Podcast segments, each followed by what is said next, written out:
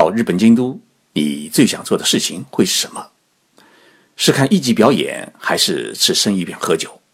我想这一切都不会让你得到满足。游玩京都的最高境界，是和艺伎们在一起喝花酒。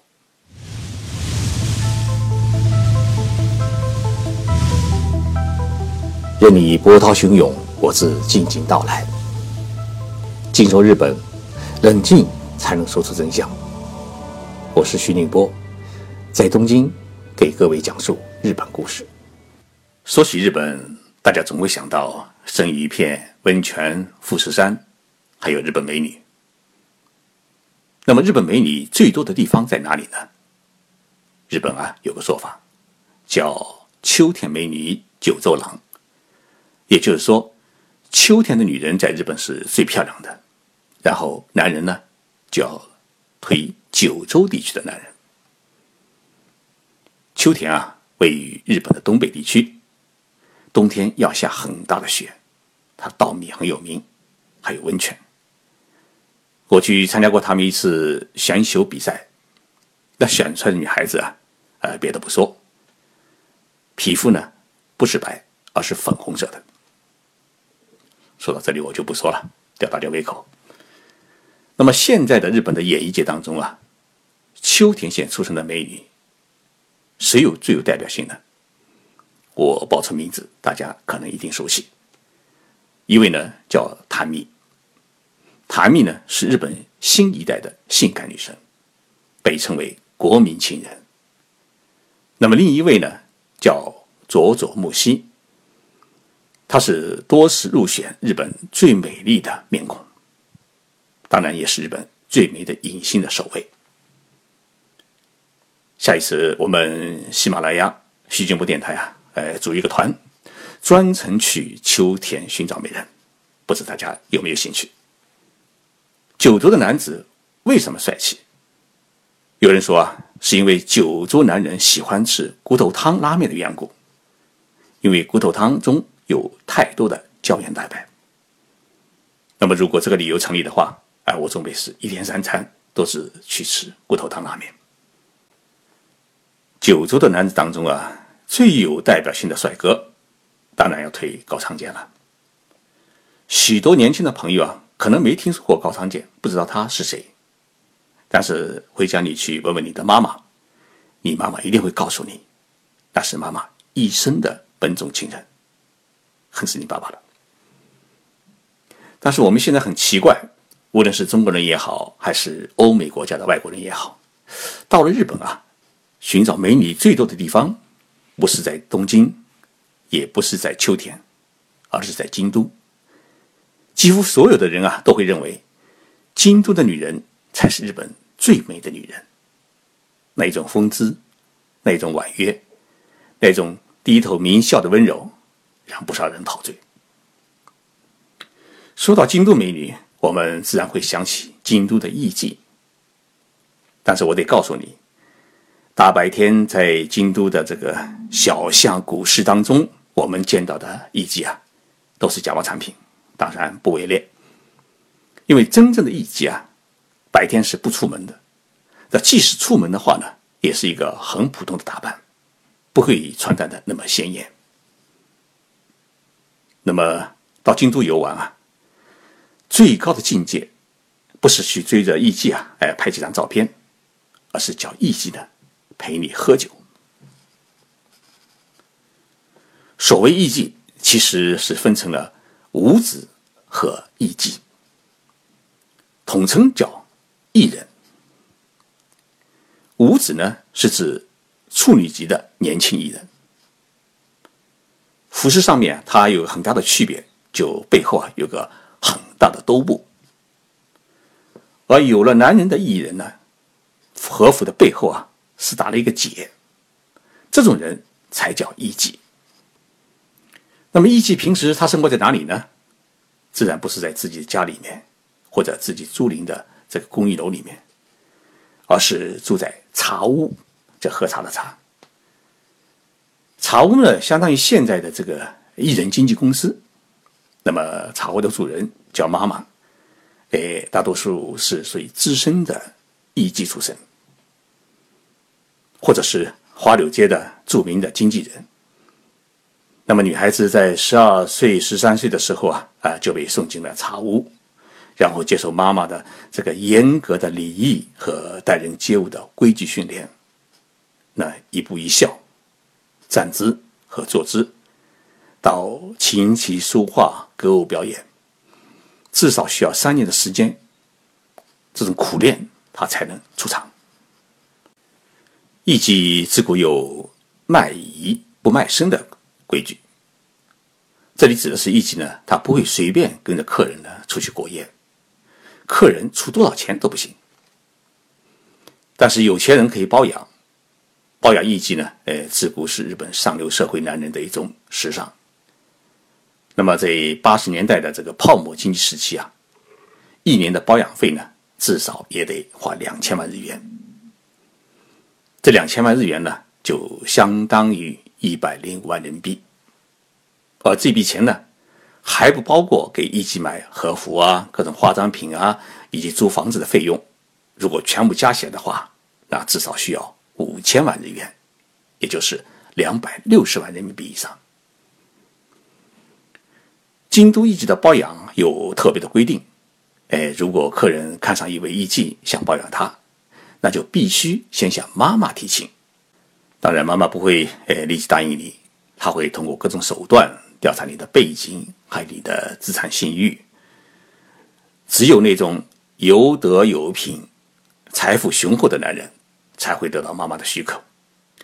如果没有得到妈妈的许可，艺妓私下里与各客人去喝酒或者混在一起的话呢，那结果只有一个：被赶出花柳街。泡沫经济崩溃以后啊。呃，日本经济呢就陷入了长期的不景气，那么包养艺人的人也就大为减少。如今二奶文化呢在日本是渐渐消失，所以京都的艺妓人数呢也大为减少。与最盛期相比，原来有三千多人，现在呢只剩下五百多人不到。要请出一名艺妓陪你一晚上喝花酒，是一件很难的事情。因为艺妓从来不向生人提供服务，需要有人介绍。这个人当然是熟人。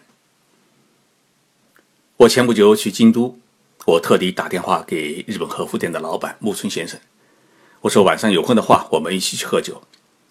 木村先生当然知道我的心意，他是京都的地主，经常在花柳街里面转悠，所以他就答应我，请我去喝花酒。京都的艺伎街啊。有两条，一条叫志愿，一条叫仙斗町。我们去喝酒的地方呢，就在志愿的一家日本料理店。榻榻米的合适呢，大概有二十平方米。等我们进店的时候啊，哎，主人已经摆上两张小桌子。我们要了份小套餐，每人的标准是一万五千日元，就相当于八百块人民币。木村先生呢，他预先给妈妈打了电话，所以我们进店的不久啊，一位艺妓和一位妈咪级的琴师就来到了店里面。艺妓呢，看上去呃二十出头，虽然抹了一脸的白粉，呃看不清她的真容，但是呢，形象呢是确实的漂亮。尤其是进门的跪拜啊，他缓缓的低声。优雅的一拜，就让你感悟到：哎呀，女人就应该如此，咱们挺爷们儿。玉贤啊，被告知一个规矩：与艺妓们一起喝酒啊，呃，不能使用对他们这种调侃戏弄的语言，当然不能摸他的手，更不能裸抱。换言之，你只能用一种欣赏的眼光来接受他的细心、充满温情的服务，但是你不能绝对占他的便宜。一级喝酒的流程啊，是按照时间算的，基本是两个小时为一个单位。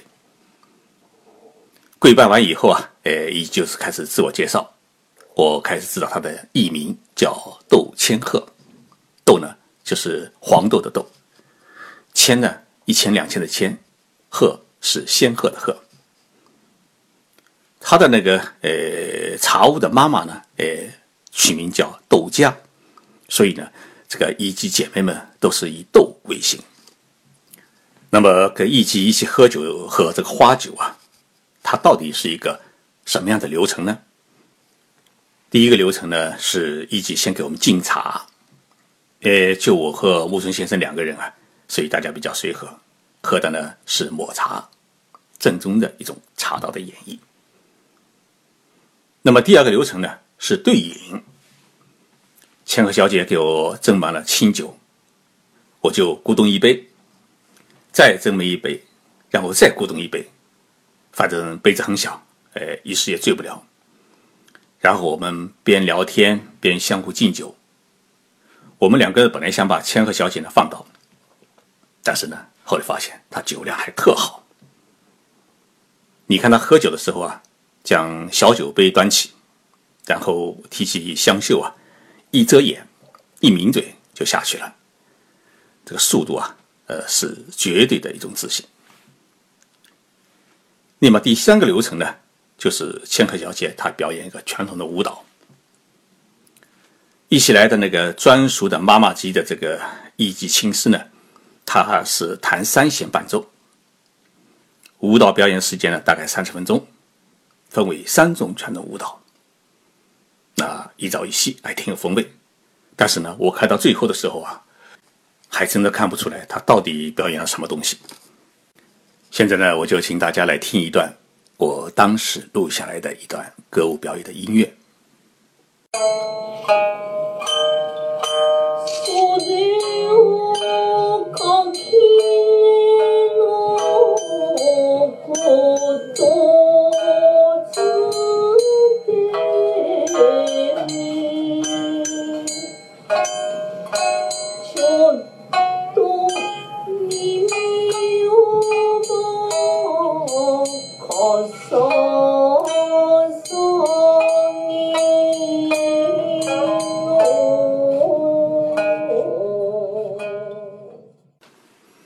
听完千鹤小姐的这段演唱，大家不知品出了什么味道。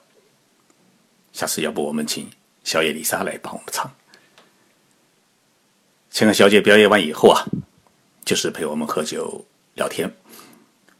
我们是盘腿而坐，千鹤小姐是跪着说话。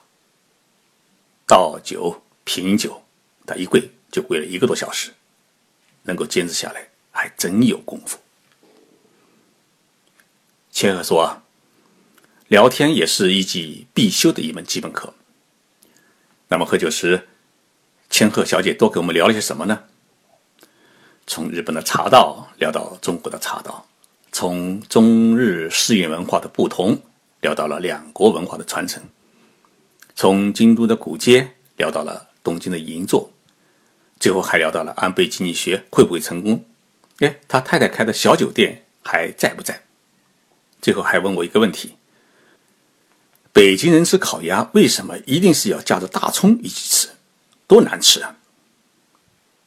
看来啊，茶屋的妈妈要培养一名出色的艺妓，比培养自己的女儿还要花心血。